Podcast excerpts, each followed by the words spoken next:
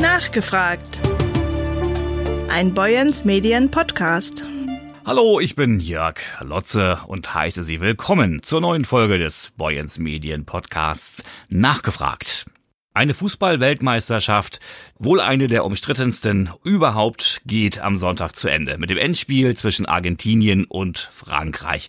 Unser Sportredakteur Wolfgang Ehlers war direkt vor Ort in Katar für uns, für unsere Leser dabei. Moin Wolfgang. Hallo Jörg. Da bist du also wieder zurück bei uns hier in der Kälte. Das waren ja ganz komplett andere klimatische Bedingungen dort in Katar. Ne? Ja klar, waren 45 Grad draußen, katarischer Winter, also im Sommer ist noch mehr. Aber alles andere ist dann klimatisiert, auch noch unterschiedlich. Dann kommst du in die Metro oder in, die, in den Bus rein, dann hast du vielleicht 20, 22 Grad. Aber es gibt auch so Stadien, Education Stadium, das haben sie auf 16 Grad runtergekühlt. Da brauchst du schon eine ganz eiserne Konstitution, um das gesundheitlich durchzustehen. Also jeder Journalist auch hat einen Husten gehabt. Es gab immer ein paar Tage dabei. Das hat sich auch noch gehalten. Also ich bin da noch nicht mit durch. Ja, über Katar wurde heftig diskutiert. Mit welchen Gefühlen warst du denn dorthin geflogen? Ich hatte vor allen Dingen viele Fragen. Ich habe gesehen, Jochen Breyers Film im ZDF. Thomas Hitzelsberger hat für die ARD was gemacht, da war ich auch in Nepal gewesen. Und da wollte ich mir auch selber ein Bild machen, wie ist es denn da? Es kam dann gleich im Flugzeug schon zu einer Situation, die mich schon nachdenklich gemacht hat. Mein Sitznachbar nach dem Essen dort hat er die Stewardess gebeten, ja, ihm einen Betraum zur Verfügung zu stellen, zwei Stunden vor der Landung. Und damit musste ich auch erstmal klarkommen, da musste ich auch erstmal drüber nachdenken. Aber es ist dann auch so. Die Leute sind äh, nachher auch in die Kathedralen zu ihren festen Zeiten gegangen und haben gebetet. Das war notwendig für sie. Mhm. Wie war es denn in Doha, also direkt am Ort des Geschehens? Also erstmal ist so eine WM perfekt organisiert, immer. Das war 2006 hier in Deutschland so, vor vier Jahren in Russland. FIFA weiß schon auch, was sie macht. Perfekte Arbeitsbedingungen für uns. Wir können es im Medienzentrum alles benutzen. Wir haben die beste technische Ausrüstung dort. Und der Bus-Shuttle in die Stadien hat funktioniert. Die Busse sind losgefahren, wenn sie voll waren, aber auch wenn nicht, dann äh, kam eben nachher der nächste und wir wurden hingebracht, wir wurden bis vor die Tür gefahren, konnten gleich durch den Medieneingang dann gehen. Die Sache war da natürlich, vielleicht sollten wir auch gar nichts anderes sehen. Wie geht man denn damit um? Wie begegnet man dem? Ja, Augen auf im Straßenverkehr. Also man muss sich dann nicht nur auf den festen oder auf den gewünschten Wegen bewegen dann auch, sondern viel mit Leuten sprechen. Das kann ja im Supermarkt passieren, in der Metro dann auch und dann kriegt man schon mit, auch wie die Stimmung in der Stadt ist und dann ja auch Fragen stellen und sich dem öffnen. Ich muss dabei sagen, Katarer sieht man in Doha eigentlich nicht. Die wohnen in ihren Villen außerhalb, haben ihre Bediensteten. Kataris ist ja ein unermesslich reiches Land durch, durch Öl und Gas. Es gibt gut, nur gut 200.000 Katarer, aber drei Millionen, die dort leben. Das sind natürlich dann ja Arbeitsmigranten, die hier auch immer in der Diskussion werden. Oh ja, das große Thema Arbeitsmigranten. Klar, dem muss man sich stellen. Es wurde hier ja gesagt, sie werden schlecht bezahlt, schlecht behandelt. Das Kafala-System gab es, dass ihnen die Ausweise abgenommen wurden, dass sie abhängig gemacht wurden von ihrem Arbeitgeber. Das ist vermutlich auch in großen Teilen so. Dazu kam dann natürlich das Thema der Toten auf den Stadionbaustellen. Der Guardian hat von 6300 gesprochen. Die FIFA, auch der Veranstalter Katar, die reden von drei bis 400 auf den Baustellen. Das ist schon eine bedenkliche Zahl auch. Und das muss man auch kritisch begleiten. Auf der anderen Seite war es so, die Leute, die wir getroffen haben, es gab ja unendlich viele Helfer, die bei der WM im Einsatz waren.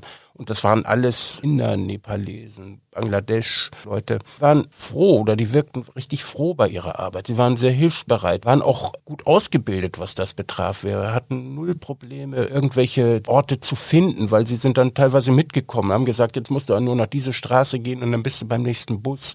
Sie wussten also genau Bescheid und wirkten dabei auch herzlich. Sowas kann man ja eigentlich nicht befehlen. Die äh, sind dabei von einer Freundlichkeit gewesen, die man eigentlich nur ganz selten trifft. Aber klar, es fehlt vor allem auch an Transparenz. Die bleibt Katar schuldig, die bleibt die FIFA schuldig äh, und das ist auch ein großer Kritikpunkt. Die Gastgeber selbst, die Katarer, sind ja relativ früh raus aus dem Turnier, schon in der Gruppenphase ausgeschieden.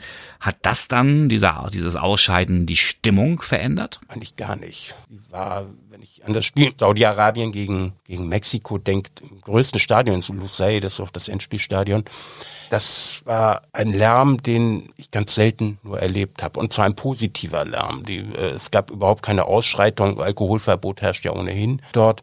Die Mexikaner haben ein Fest gefeiert dabei. Die Saudis waren, die damals ja noch weiterkommen konnten, denn sie hatten vorher ja Argentinien geschlagen. Sie waren von, von einer Erwartungshaltung, die sich gar nicht unterscheidet von allen anderen Fans. Nur in ihrer Enttäuschung waren sie dann auch bei sich und haben sich auch gar nicht so richtig viel daraus dann gemacht. Wie gesagt, es gab null Ausschreitungen, es gab auch keine irgendwelche Störmanöver, vielleicht durch einen Laserpointer oder was man hier alles so erlebt. Die Marokko-Fans waren eine Show, als Marokko dann diese Sensationssiege gefeiert hat, kamen auf einmal 6000 zum Spiel gegen Spanien dann hin und haben da Stimmung gemacht. Also da war richtig viel Alarm im Stadion, also positiv gesehen. Klar, gab's auch sicherlich Fake-Fans, die meine ich auch identifiziert zu haben, die auf einmal dann äh, Freude schöner Götterfunken gesummt haben, obwohl das gar nicht mit dem Spiel zu tun hat, aber Korea hat nun mal gespielt und irgendwie kamen die dann da drauf, dass es zweimal passiert. Es heißt ja, dass Katar, dass der Veranstalter Fans äh, bezahlt hat, um Stadien zu füllen und dann auch mit Stimmung zu füllen.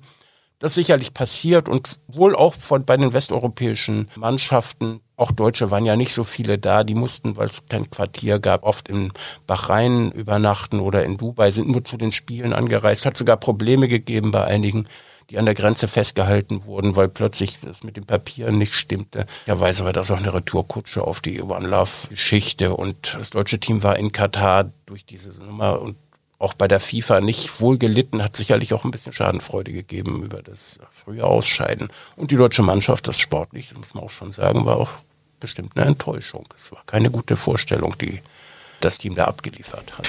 Dennoch würdest du sagen, insgesamt betrachtet blieb der Sport bei der WM aber nicht auf der Strecke, ne? trotz dieser Randerscheinungen. Überhaupt nicht. Ich finde sportlich, es ist eine der besten Weltmeisterschaften ja, gewesen.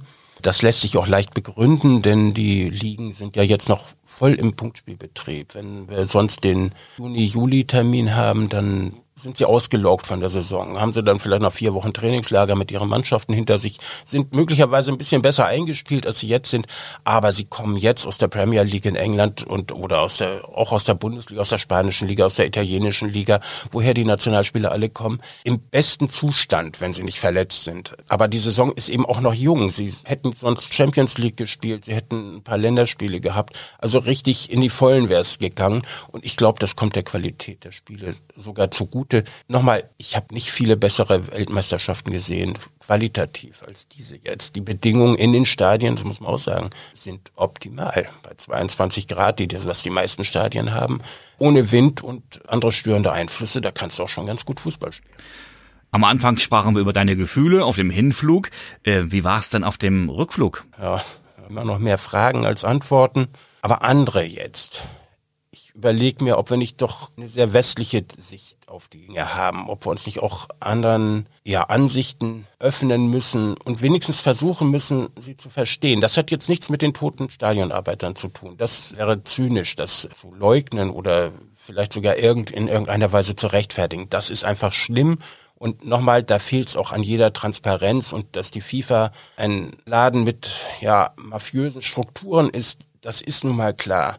Auf der anderen Seite kommen wir, glaube ich, auch an der arabischen Welt gar nicht vorbei. Da ist auch wirtschaftlich eine solche Potenz durch Öl und Gas. Und man muss auch überlegen, wie schon auch bei uns drinstecken. Wir haben Beteiligung an Siemens, an der Deutschen Bank und Gott weiß wo. Dem müssen wir uns stellen. Und wenn ich überlege, die Metro dort ist in zwölf Jahren aufgebaut worden, da haben wir uns manche Genehmigungsverfahren länger. Also wir kommen, glaube ich, an der arabischen Welt nicht vorbei. Sie wird sich, will sich auch öffnen, auch gerade touristisch. Und dem werden wir uns stellen müssen. Das ist letztlich auch dann wieder ein ja, Konkurrent, Partner, Mitbewerber, alles zusammen auf dem Weltmarkt. Wenn wir das dann noch schaffen könnten, einige unserer Werte vielleicht zu transportieren, ja, dann hätten wir viel gewonnen. Aber das ist ein weiter Weg. Dankeschön. Boyens Mediensportredakteur Wolfgang Ehlers ist zurück. Er hat für uns, für Sie berichtet direkt live von der Fußballweltmeisterschaft in Katar. Wie gesagt, am Sonntag ist Endspiel Argentinien, Frankreich. Anstoß ist um 16 Uhr. Den ausführlichen Bericht von Wolfgang Ehlers lesen Sie übrigens am Sonnabend in den Zeitungen von Boyens Medien oder auch auf boyens-medien.de. Einen schönen Tag wünscht Ihnen Jörg Lotze. Bis zum nächsten Mal. Nachgefragt. Ein Boyens Medien Podcast.